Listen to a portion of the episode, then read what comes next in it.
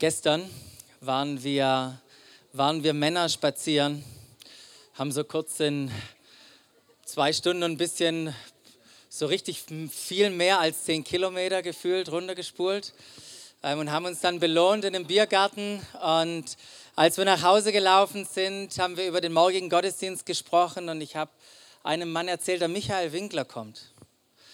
Und dann hat er so aus, aus tiefstem Herzen so gesagt, ich mag diesen Mann. Den finde ich gut. Und ich dachte, das hätten auch meine Worte sein können. Der Michael ist da, herzlich willkommen. Und ich finde Michael gut.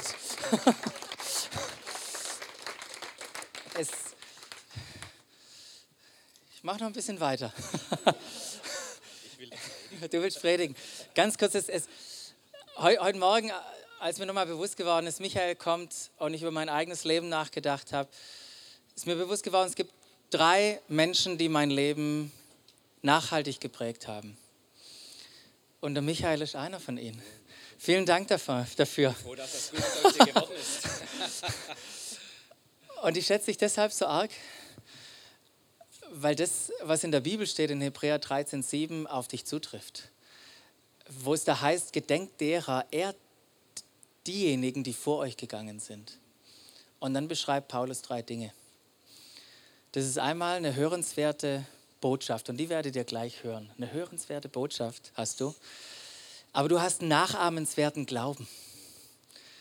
Und es ist gut, in deiner Spur zu sein. Und du hast ein vorbildliches Leben.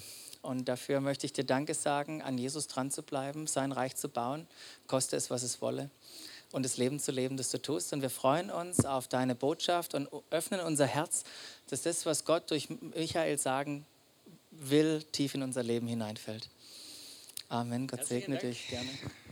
Vielen Dank, Basti, für diese wertschätzenden Worte und vielen Dank, dass ich mal wieder bei euch sein darf und etwas von dem, was in meinem Herzen ist für diese Zeit, für, diese, ähm, für, diese Jahr, für dieses Jahr, wo wir drinstehen, dass ich euch das mitteilen darf. Du darfst gerne die erste Folie auflegen. Äh, wir haben gedacht, wir machen ein bisschen Wind und Sturm, weil die Predigt heißt, wie wir erfolgreich durch stürmische Zeiten kommen. Und wenn wir so Kinder gesegnet haben, dann denken wir doch immer, wenn wir Kinder haben, denken wir darüber nach, wie wird wohl die Zukunft werden? In welche Zukunft hinein entwickeln sich diese Kinder? Was werden sie wohl erfahren, erleben? Was kommt eigentlich so auf uns zu? Und wie kommen wir durch diese Zeiten Basti hat schon ein bisschen erwähnt, Höhen und Tiefen, die wir erleben werden. Wie kommen wir erfolgreich durch?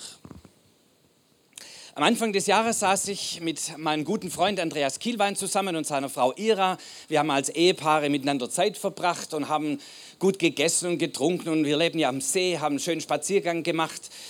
Und dann haben wir diskutiert mit Andreas und seiner Frau, kann man richtig gut diskutieren über Gott und die Welt und über Wirtschaft und Politik und über Spiral Dynamics und über alle möglichen Dinge. Und wir haben kontrovers diskutiert, den ganzen Tag. Am Ende des Tages waren wir uns in einer Sache auf jeden Fall einig. Wir haben gesagt, der Wind of Change, der Sturm oder die Stürme der Veränderung werden eher noch heftiger wehen als in den Jahren zuvor. Und ich glaube, dass wir immer wieder durch stürmische Zeiten hindurchgehen und falls ihr das noch nie erlebt habt, dann seht die Predigt einfach prophylaktisch. Ich vermute mal, es kommt auch in eurem Leben so ein kleiner Sturm mal auf und dann ist es vielleicht gut, auf die Predigt zurückgreifen zu können und entsprechend vorbereitet zu sein. Ähm, ja, vielleicht auch so, bevor ich da in ein paar Details reingehe. Es gibt ja Menschen, die denken, wenn wir Christen werden, dann haben wir keine Probleme mehr. Ja, ich bekehre mich, ich folge Jesus nach und dann wird alles gut. Ähm, wir haben zwei Stories im Neuen Testament von den Jüngern, wie sie auch in einen Sturm gekommen sind. Matthäus Kapitel 8 ist das erste, die erste Story, die erste Geschichte. Und da lesen wir, dass Jesus in ein Boot stieg, nachdem wunderbare Dinge passiert waren. Und dann heißt es, und seine Jünger folgten ihm nach so wie wir auch in der Nachfolge Jesus sind, sie folgten einfach Jesus nach und wenn wir Jesus nachfolgen, dann wird doch alles gut. Und sie schipperten über den See und alles war wunderbar und sie hatten tolle Stories zu erzählen und Jesus schlief im Boot. Und sie kamen an eine Situation, plötzlich ein Sturm kam auf, so heftig, dass sie selbst als erfahrene Seeleute völlig überfordert waren. Wir kommen manchmal im Leben in Situationen, wo wir an, die, an den Rand auch unserer Fachkompetenz kommen. Und sie wecken Jesus und sagen, Jesus, kümmert's dich nicht? Wir kommen um, wir verrecken hier, wir kentern. Kümmert's dich nicht? Und Jesus steht auf und sagt, ach, ihr Kleingläubigen, habt ihr kein Vertrauen? Und dann stillt er den Sturm. In einem Moment ist das ganze Problem gelöst. Ach, wie lieben wir das. Wir beten und Jesus erhört sofort. Und dann wird wieder alles gut und alles ist ruhig. So lieben wir es, oder? Aber wir wachsen im Glauben und wir haben das ja auch, glaube ich, viele, viele Mal erlebt. Jesus löst einfach mit einem Schlag unsere Probleme und alles ist gut. Und Gott sei Dank erfahren wir solche Dinge. Und es stärkt unser Vertrauen in Jesus. Aber dann wachsen wir im Glauben. Matthäus Kapitel 8, 9, 10, 11, 12, 13, 14. Jetzt sind sie ein bisschen gewachsen im Glauben. Und diesmal eine ähnliche Situation. Sie haben Zeichen und Wunder erlebt und war großartig mit Jesus zusammenzuarbeiten. Und dann heißt es, und Jesus sandte sie in das Boot, er drängte sie förmlich in das Boot und sandte sie über den See zu fahren auf die andere Seite des Ufers. Und es kommt der Moment in unserem Leben, wo wir eine Sendung verspüren wo wir merken, Jesus sendet uns, fahr hinüber ans andere Ufer, ich habe noch was mit dir vor, mach dich auf die Reise. Er sendet uns, er beauftragt uns und wir spüren den Ruf Gottes in unserem Leben und er drängt uns förmlich, jetzt ist die Zeit, jetzt los geht's. Und jetzt denken wir, wenn Jesus uns sendet, jetzt sind wir im Auftrag und wir sind gehorsam, dann wird alles gut gehen. Diesmal kamen sie wieder in einen Sturm, so heftig und so gewaltig, dass sie es überhaupt nicht mehr steuern können, konnten. Voller Furcht waren sie. Jesus war diesmal nicht mit im Boot. Und der Sturm hörte nicht auf. Und dann sahen sie diese Gestalt übers Meer kommen. Und Petrus, ihr wisst, es gibt Leute, die reden schneller, als dass sie denken. Petrus war so einer. Und er sagte, Herr, wenn du es bist, dann heiße mich zu dir kommen. Und dann fängt er es an zu denken, was er da gesagt hat. Und Jesus sagt, komm. Und man muss sagen, hey Petrus, alle Achtung. Jetzt setzt er tatsächlich seinen Fuß aus dem Gewohnten, aus dem Raum seiner Sicherheit, aus dem Raum seiner gewohnten Umgebung, setzt er seinen Fuß auf den See Genezareth und der Sturm peitscht immer noch und die Wellen lassen nicht nach. Manchmal sind wir in Situationen in unserem Leben, das löst sich nicht einfach so, sondern Jesus fordert uns heraus, hindurchzugehen. Und ihr kennt die Geschichte, beinahe wäre untergegangen, der Petrus. Aber Jesus hat ihn nochmal erhoben und auf die Umstände des Lebens, auf Sturm und Wellen draufgestellt. Selbst wenn wir zweifeln, er lässt uns nicht untergehen. Er lässt uns nicht untergehen. Er lässt uns nicht untergehen.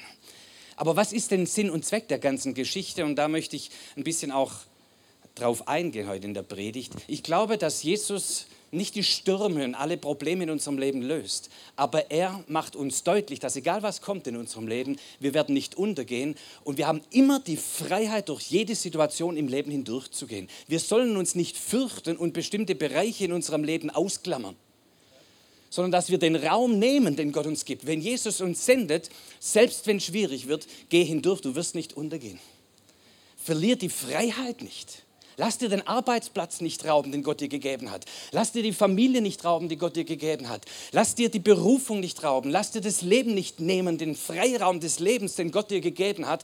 Gott gibt uns den Raum, dass wir auch auf den Umständen, manchmal schwierigen Umständen unseres Lebens gehen können. Auch wenn der Sturm weiterpeitscht, auch wenn die Probleme nicht sofort gelöst sind. Du hast die Kraft durchzugehen. So, was kommt denn eigentlich so ein bisschen auf uns zu? Gucken wir mal eine nächste Folie. Ich habe ein paar Dinge rausgesucht. Haltet es ein bisschen mit mir aus, mal so ein bisschen drüber nachzudenken. Was wird wohl in unserer Gesellschaft auf uns zukommen? Und wir sind hineingestellt mitten in unsere Gesellschaft. Wir sind auf dem Meer unserer Gesellschaft und was da an Herausforderungen auf unsere Gesellschaft zukommt, sind auch unsere Herausforderungen. Jesus stellt uns mitten hinein ins Leben, oder? So, ich habe einfach mal ein paar rausgesucht. So ein bisschen haltet es mit mir aus. Gendershift. Das ist ja nicht nur die Frage über Homosexualität äh, und Lesben und dergleichen mehr, was oft diskutiert wird, sondern es ist im Grunde die Frage nach, der, nach dem Rollenverständnis von Mann und Frau. Und da hat sich ja ganz viel schon verändert. Wie gestalten wir das Leben? Wer bin ich? Das ist eine Frage der Identität als Mann und Frau. Wisst ihr, dass 1977 noch die Ehefrau ihren Mann fragen musste, um Erlaubnis fragen musste, wenn sie einen Job antreten wollte? Dann brauchte sie die Unterschrift des Ehemannes. 1977 ist noch nicht so lange her. Ich weiß, manche von euch sehnen sich nach dieser Zeit zurück. Das ist vorbei. Ja. Ähm, und er hat sich vieles geändert und vieles entwickelt. Und doch, wenn ihr ein bisschen rumhört und hineinspürt, viele sind in dieser Identitätsherausforderung. Was ist denn meine Rolle als Frau, als Mann, als Junge, als Mädchen? Wie, wie lebe ich in dieser Zeit? Diese Veränderung des Rollenverständnisses hat sich dramatisch verändert und wird sich noch weiter verändern.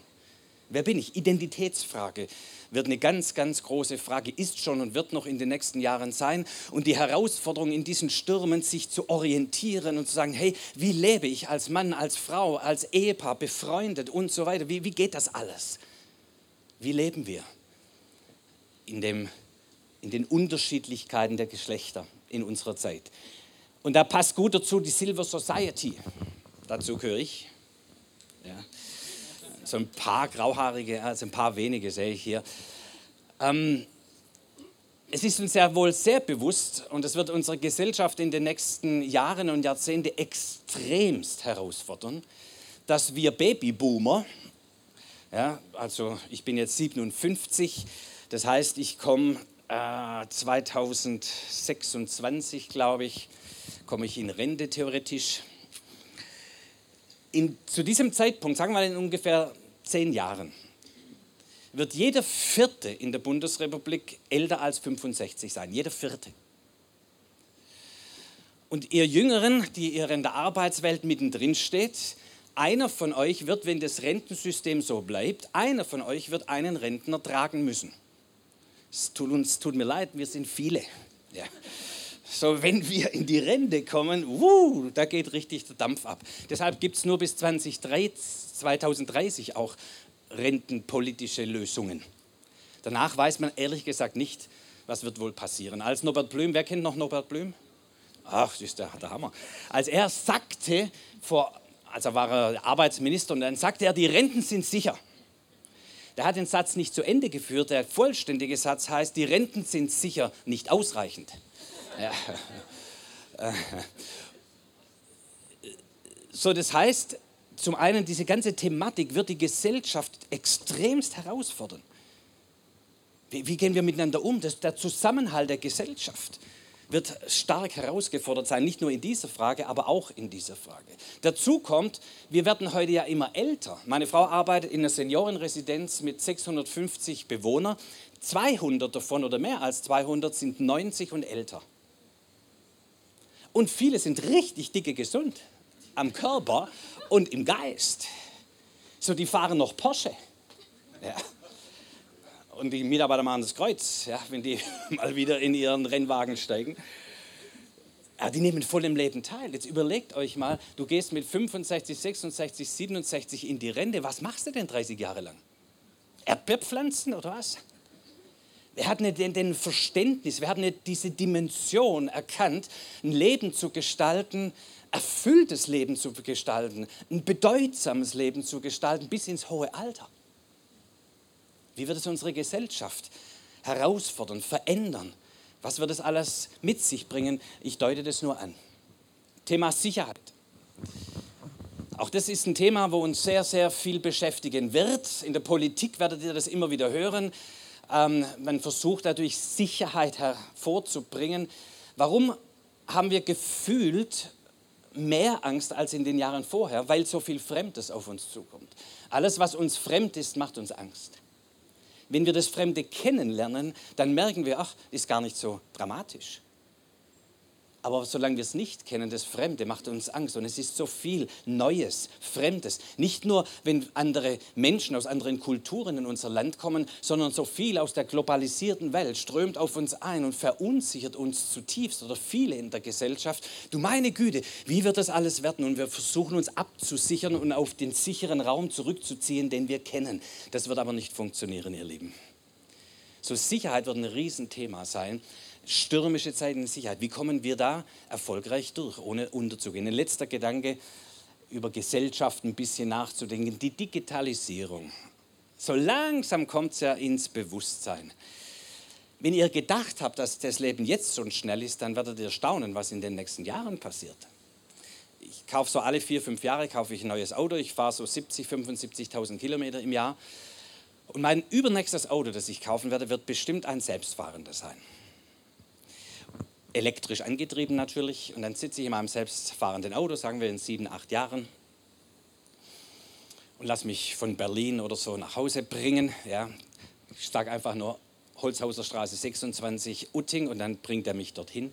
Währenddessen habe ich Zeit, mal kurz mit dem iPad oder was es immer dann da gibt oder per Sprache überhaupt zu sagen, was zu Hause mein Küchenroboter kochen soll. Das ist nicht meine Frau, sondern der, der Küchenroboter, was er kochen soll ähm, der holt sich das aus dem Kühlschrank, während der Kühlschrank schon wieder nachbestellt, was rausgenommen wurde. Und bis ich zu Hause ankomme, ist schon die Drohne da und hat die Ware geliefert.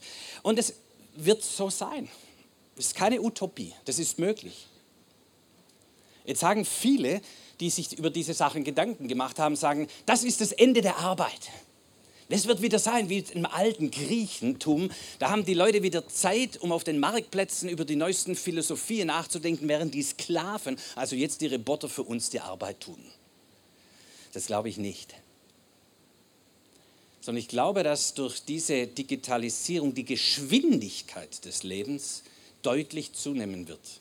Denn während ich nun in meinem Auto sitze und nicht mehr selber fahren muss, erwartet man von mir, dass ich sofort antworte dass ich sofort reagiere, dass man gleich mit mir sprechen kann, dass bis ich zu Hause ankomme, dass die Arbeit erledigt ist. Und für alle, die in der Berufswelt aktiv sind und mit Digitalisierung zu tun haben, ihr wisst, von was ich rede. Aber die Digitalisierung wird fast jeden Arbeitsbereich durchdringen und wird die Geschwindigkeit in unserer Gesellschaft nochmal enorm beschleunigen. Als die Dampflokomotive erfunden wurde und über das Land raste mit 25 Stundenkilometer. Da haben die Leute gesagt, das hält kein Mensch aus. So, heute haben wir komplett andere Geschwindigkeiten. Wenn wir dann darüber hören, was für Geschwindigkeiten in den nächsten zehn Jahren entwickelt werden würden, dann haben wir das gleiche Gefühl. Das hält doch kein Mensch aus. Wir werden das aushalten. Aber es hat natürlich enorm viel an Anforderungen an uns gedanklich und vom Körper und vor allem, dass unsere Seele nachkommt und dass unsere Beziehungswelten sich entsprechend angleichen. Enorme Herausforderungen. Wie kommen wir erfolgreich durch stürmische Zeiten? Auch als freikirchliche Gemeinden, das auch nur als Andeutung in unserem Land, weil wir ja auch in einer freikirchlichen Gemeinde sind, selbst organisiert, nicht wie die Volkskirche, sondern das ist eine andere Form von Gemeinde, die sich selbst organisiert und selbst verantwortet.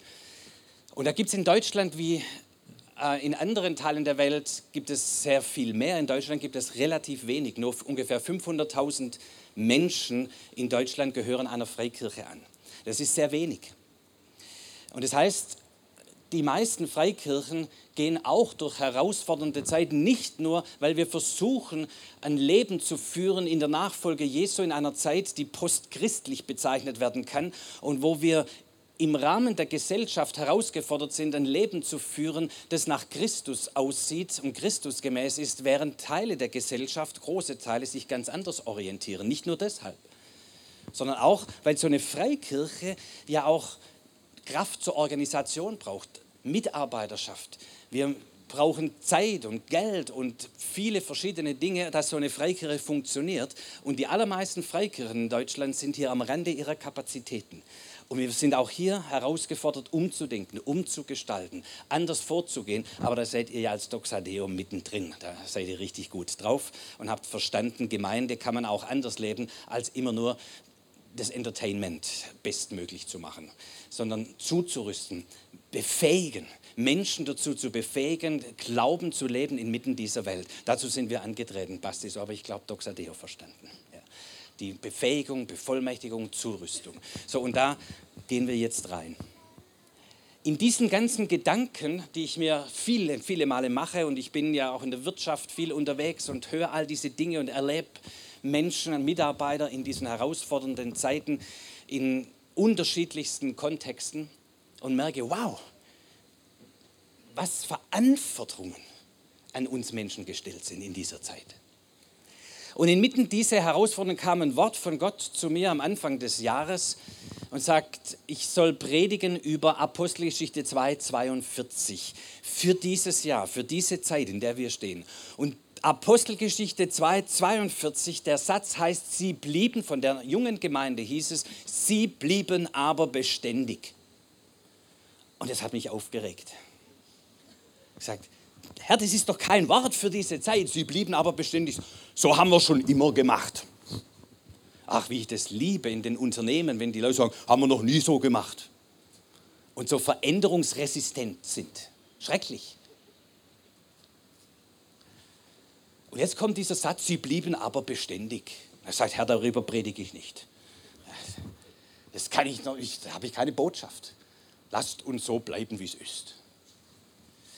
Aber manchmal ist es gut, wenn wir das Wort Gottes, äh, wenn wir uns davon herausfordern lassen. Es, das Wort Gottes ist nicht, nicht immer aalglatt. Und wir suchen uns schön die Verheißungen raus, die jetzt zu uns passen. Und wenn es nicht passt, dann suchen wir uns die nächste raus, bis sie passt.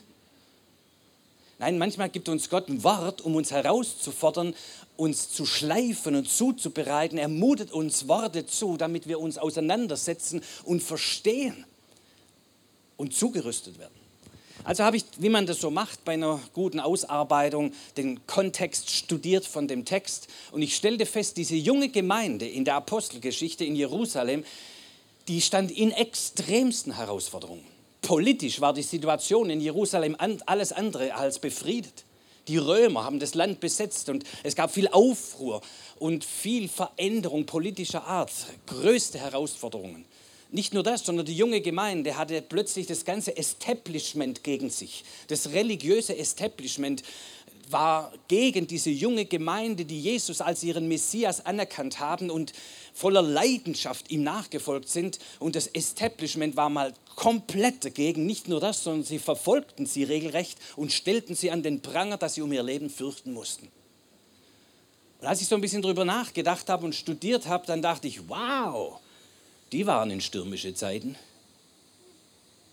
Und da heißt es von dieser jungen Gemeinde, inmitten dieser stürmischen Zeiten, sie blieben aber beständig in. Und da dachte ich, okay, was bedeutet das? Und dann gab Gott mir ein Bild und jetzt, ich brauche manchmal ein Bild. Gott muss manchmal Dinge erklären, um zu begreifen. Und er gab mir ein Bild von diesem Segelboot, wenn du mir das gibst, bitte. Und in diesem Bild erläuterte er mir den Text. Ich war zweimal in meinem Leben segeln.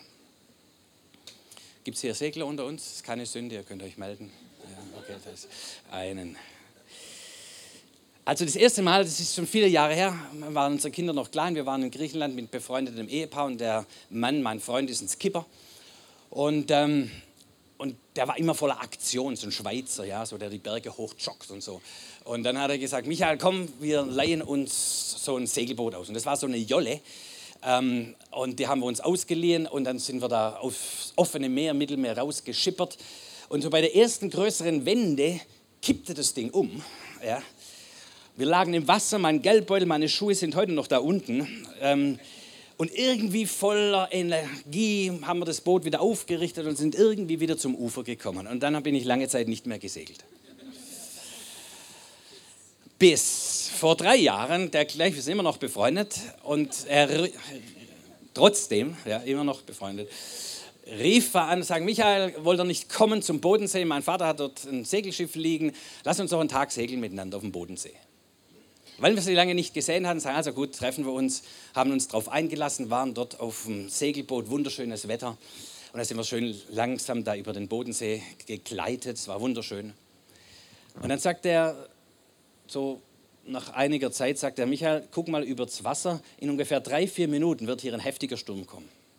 Es war immer noch ruhig, aber er sah schon den Sturm kommen. Du, und jetzt kriegte der richtig Spaß. Ich wäre jetzt ab zum Ufer, er nicht. Denn er wusste, sein Segelboot ist richtig gut. Und schon kam der Sturm. Und was für ein Sturm? Unfassbar. Und er spannte die Segel an und hatte richtig Spaß. Und wir lagen 45 Grad im Wasser und schossen. Kraft diesen, dieses Windes schossen wir über den Bodensee. Der hat nicht um den, den Sturm irgendwie versucht zu umgehen, er hat den Sturm ausgenutzt. Und wir haben richtig Strecke gemacht. Ich war dann trotzdem froh, als der Sturm wieder nachließ und wir dann wieder schön ruhig in der Sonne über den Bodensee glitten. Wir sind nicht gekentert, wir sind nicht gekippt. Wir sind sogar richtig gut vorangekommen. Was war der Unterschied? Der Unterschied war in diesem Segelboot, der hatte ein Kiel und ein Schwert. Die Jolle hatte das nicht. Und sobald ein bisschen Sturm aufkam, hatte der nicht den Tiefgang, um im Sturm zu bestehen.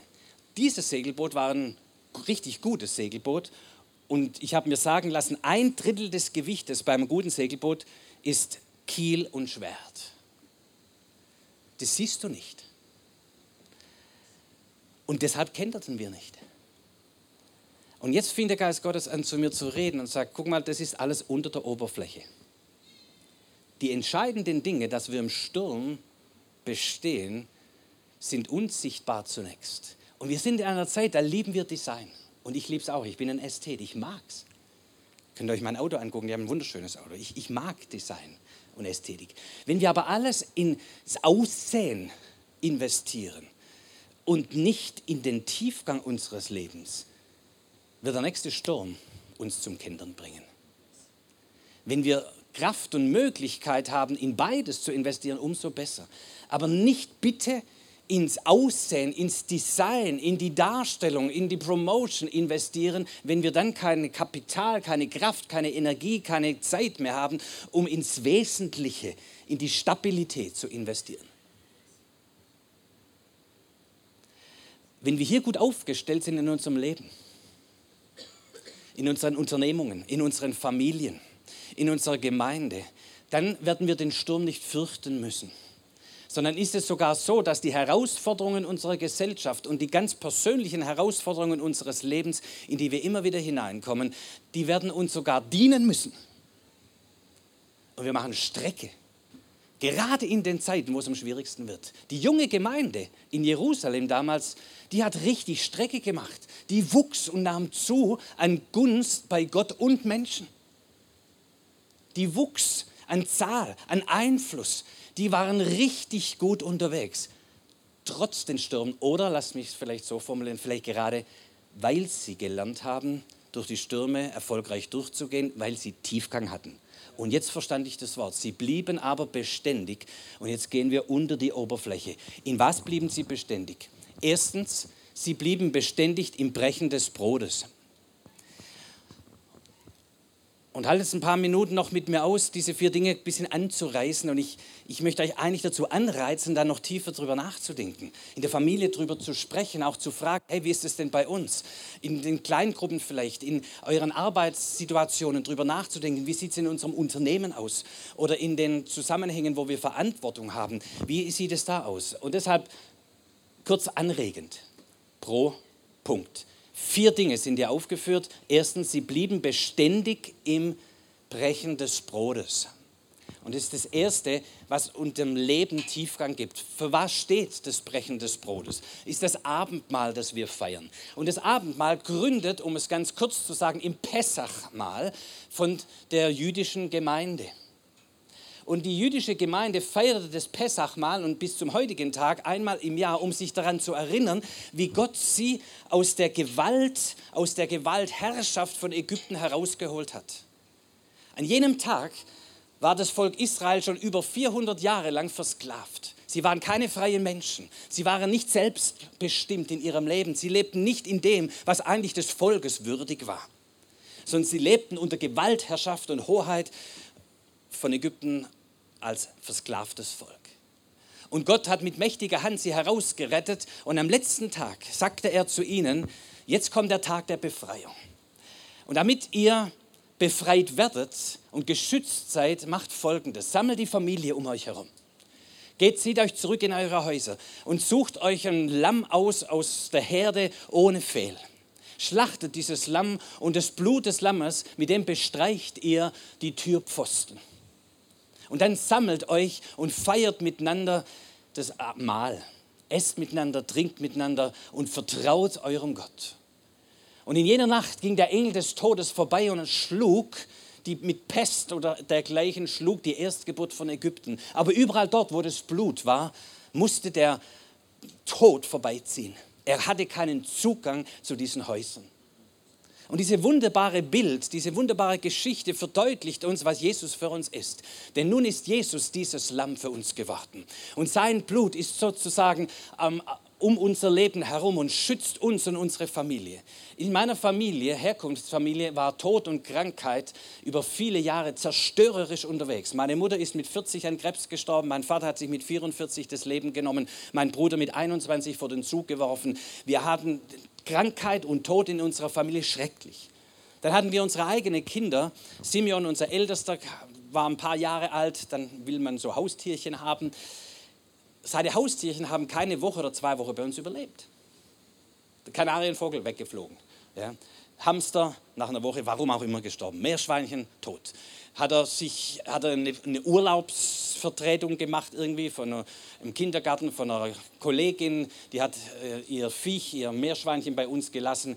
Das hat keine Woche überlebt bei uns. Wisst ihr, was es mit dem Kind tut? Der Tod wollte zugreifen in unsere Familie. Und das regt natürlich einen Vater auf. Und als Vater müssen wir irgendwas tun. Und wir können was tun. Wir können was tun. Und dann feierten wir das Abendmahl in dem Bewusstsein. Moment, es ist nicht recht, dass der Tod so einen Zugang hat in unserer Familie. Das hört mir jetzt auf. Und dann haben wir als Familie miteinander das Abendmahl gefeiert. Darf man das als Familie? Ja. Das gehört nicht an irgendwelche heilige Städte, wo nur irgendwelche abgeschottete, ganz, ganz besondere Leute das Abendmahl austeilen dürfen. Das gehört mitten hinein ins Leben, ihr Lieben. Und als Eltern heben wir den Becher, den Kelch über unserer Familie und sagen, das ist der neue Bund in dem Blut Jesu Christi. Und jede Macht der Finsternis und jede zerstörerische Kraft muss an meinem Haus vorbeigehen, denn hier ist das Blut Jesu Christi. Hier ist das Erlösungswerk Jesu Christi wirksam. Und wir haben den Kelch erhoben über unserer Familie. Wir haben das Brot miteinander gebrochen. Das ist der Leib unseres Herrn Jesus Christus, den er für uns hingegeben hat zu unserer Erlösung und Befreiung. Und wir feierten als Familie das Abendmahl. Und dann stand ich vor meinem Aquarium, auch da waren die Fische immer so auf dem Bauch nach oben, stand vor meinem Abendmahl und sagte, jetzt ist Schluss, im Namen Jesu, der Tod muss raus. Und dann war Schluss. Wir haben heute noch unsere Katze, ihr wart kürzlich bei uns, die ist über 17 Jahre alt. Das Viech will nicht sterben. Ja. Ich sage euch, die Kinder verlassen das Haus, aber die Viecher bleiben. Ja, so. äh, ist für mich aber, ich werde es nicht umbringen, ja, sondern das ist für mich ein Zeichen ja, des Sieges Jesu Christi. Das ist meine Story. Ich weiß, jeder hat seine Story. Aber das war für mich eine wichtige Erfahrung zu machen. Ähm, das Blut Jesu Christi symbolisiert dieses Erlösungswerk von Jesus. Hat Kraft. Und wir müssen nicht unter den Mächten der Finsternis und des Todes leiden, denn Jesus hat sein Leben für uns gegeben. Das Opferlamm ja, ist hingegeben, damit wir geschützt sind und wir einen Raum haben des Lebens. So, wenn wir das Mahl feiern, dann gibt es uns Tiefgang Identität. Wir sind sein Volk, er ist unser Gott. Wir sind nicht ausgeliefert den Mächten und Kräften dieser Welt, sondern wir sind zugehörig zu dem Herrn aller Herren und zu dem König aller Könige. Er ist der, der uns Sicherheit gibt, unser Souverän, der die Welt regiert. Und wir sind sein Volk. Spürt ihr die Tiefe? Spürt ihr, wie das Raum gibt, wie das solid ist? Es kann uns nichts passieren. Wir sind zugehörig. Wir sind seine Familie. Wir sind mit an seinem Tisch. Erstens. Zweitens, sie blieben beständig in der Lehre der Apostel.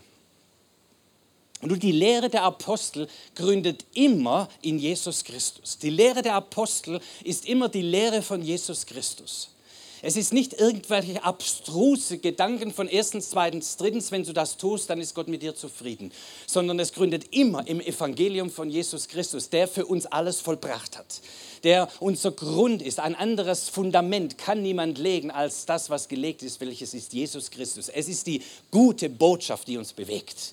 Es ist die gute Botschaft des Evangeliums, dass er für uns alles vollbracht hat, alles getan hat. Das ist die Grundlage unseres Lebens und Handelns. Und da habt ihr viel davon schon gehört hier in der Gemeinde. Es geht aber nicht darum, dass wir einfach uns ein paar Predigten reinziehen, sondern sie blieben in der Lehre der Apostel, das heißt in der verkündigten Wahrheit. Paulus sagt mal, hey, lasst das Wort des Christus reichlich in euch wohnen. Das Wort des Christus reichlich in euch wohnen.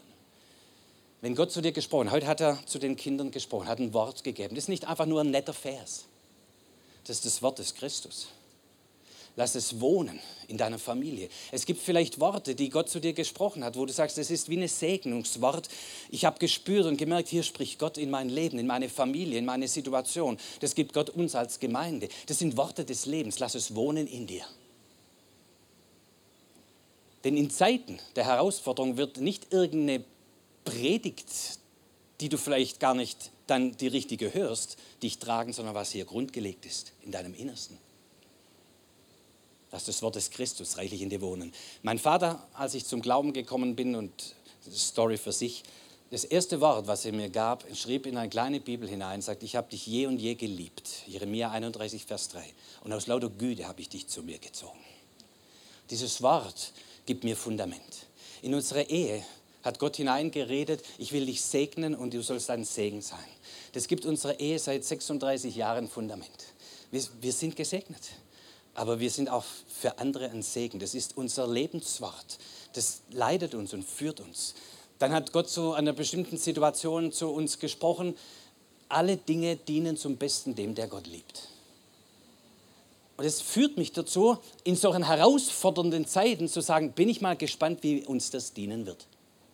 Bin ich mal gespannt, wie der Sturm uns zur Kraft wird.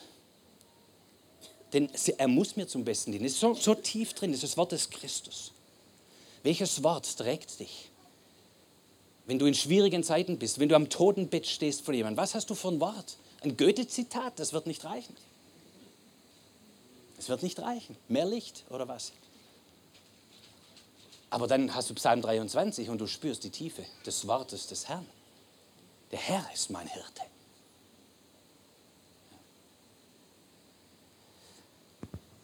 So, sie blieben beständig in der Lehre der Apostel. Lasst das Wort, das verkündigte Wort, reichlich in euch wohnen, dass es euch trägt als Persönlichkeiten, als Familie, als Gemeinschaft des Glaubens.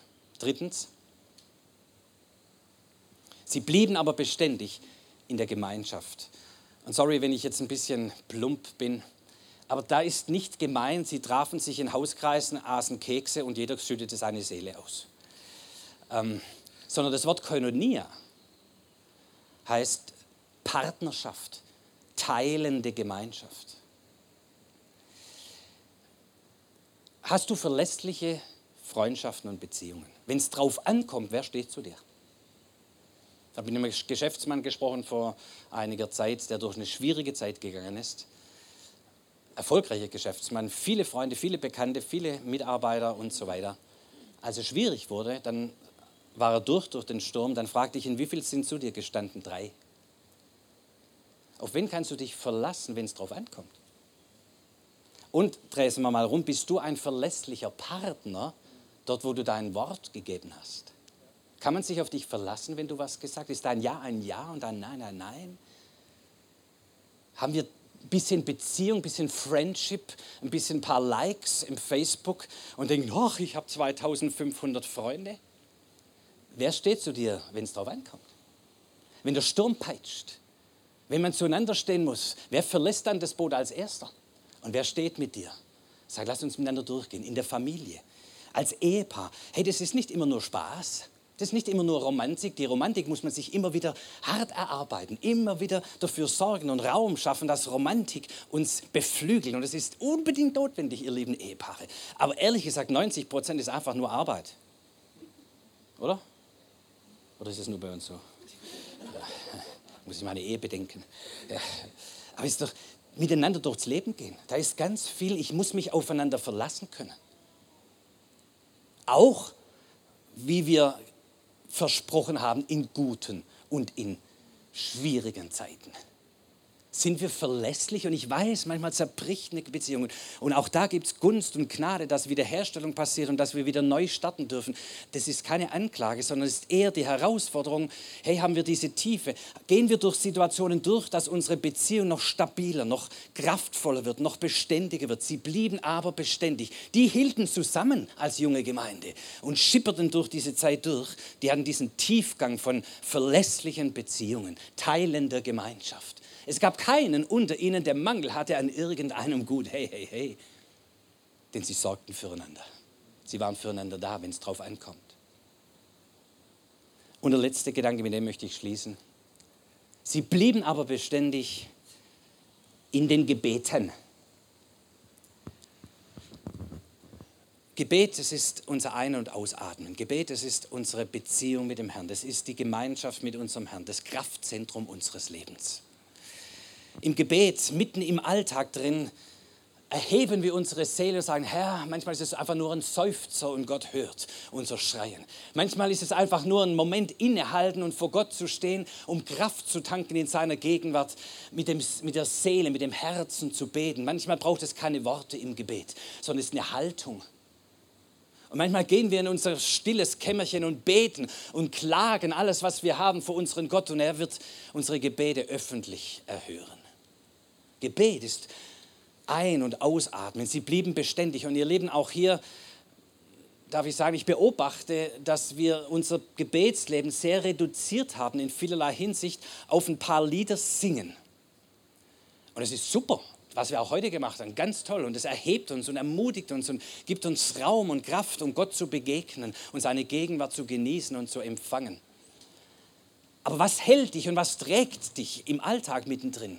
Bist du selbst einer, der gelernt hat zu beten, zu hören auf Gott, Fürbitte zu tun, Danksagung vor Gott zu bringen, stille zu sein vor dem Herrn, weit stille vor dem Herrn, harren auf Gott, so heißt es in diesem alten Sprachgebrauch, damit wir auffahren mit Flügeln wie der Adler. Wenn wir warten, wenn wir es aushalten vor Gott, dann tankt unsere Seele Kraft und gibt uns Flügel, um abzuheben über die Stürme des Lebens hinaus. Sie blieben beständig in den Gebeten. Lass mich schließen mit dem, der Geschichte von Paulus. Auch er war in einer Situation auf dem Weg nach Rom, um sich dort zu verteidigen und seinen Glauben zu verteidigen. Und dort im Mittelmeer ein heftigster Sturm über lange, lange, lange Zeit. 14 Tage lang hatte die erfahrene Mannschaft nicht mehr gegessen. So heftig war der Sturm. Ja, manchmal ist es richtig heftig im Leben. Manchmal will der Sturm nicht mehr abklingen, Tag für Tag. Und du bist so am Ende, so am Rande deiner Möglichkeiten, am Rande deiner Kraft, am Rande deiner Hoffnung. Und so war diese Mannschaft. Und Paulus, wir finden ihn im Bug des Schiffes betend. Sie blieben beständig im Gebet. Er betete. Und wenn wir beten, dann holen wir den Himmel in die Gegenwart dann ist die Atmosphäre des Himmels und die Wirklichkeit der Gegenwart Gottes ganz, ganz nahe. Und deshalb sprach der Herr zu ihm, der Engel des Herrn kam zu ihm und sagte, Paulus, keiner von euch wird ums Leben kommen. Sei beruhigt. Der Sturm wird nicht nachlassen, es wird heftig.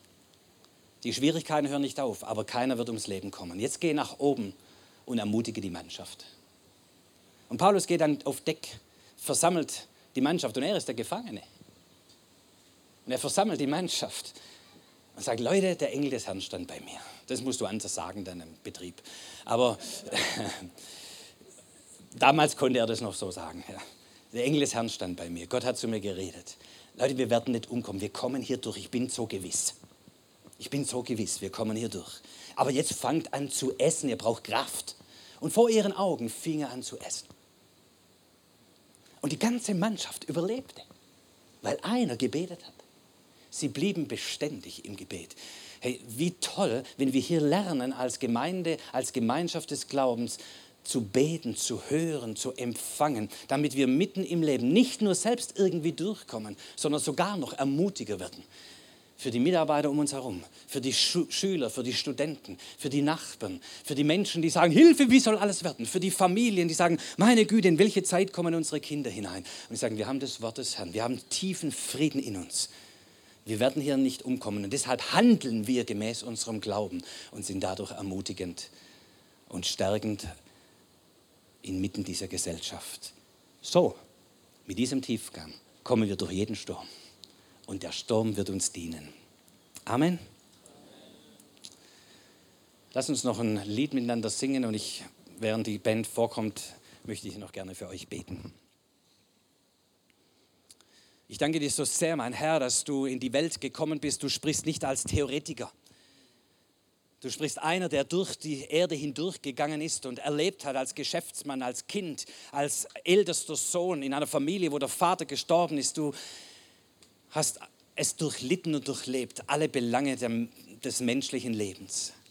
Du bist ein großer hoher Priester, der mitleiden kann mit unserer Schwachheit, der genau weiß, wir müssen dir nicht erklären, was das Leben mit sich bringt. Aber in dem allem bist du unsere Kraft, unsere Stärke. Du gibst uns die Dinge, die zum Leben notwendig sind. Du gibst uns Tiefgang. Du gibst uns die Dinge, die uns durchtragen werden. Denn es ist deine Welt. Es ist dein Sturm. Es ist dein Meer. Und es kann uns nicht überwinden und überwältigen. Denn du bist unsere Sicherheit. Du bist unser fester Anker. Und so stärke du uns, Herr, dass wir bleiben, bei all den Reizen des Lebens, bei all dem, was sonst so wichtig gemacht wird, dass wir doch mindestens ein Drittel hinein investieren in diese wirklich tiefen Gewichte unseres Lebens. Dass wir unser Leben hinein investieren in das, was unserem Leben Fundament gibt, Tiefe gibt, Sicherheit gibt. Dass wir als Einzelne, als Familie, als Gemeinschaft der Glaubenden stark werden im Glauben damit das Meer, in das du uns hineinsendest, uns nicht mehr erschrecken kann. Dass der Sturm, der manchmal gegen uns aufpeitscht, uns nicht mehr demütigt, sondern dass wir selbst durch die Wellen hindurchgehen und dabei noch zum Ermutiger werden für andere. So segne uns der Herr der Lebendige. Amen.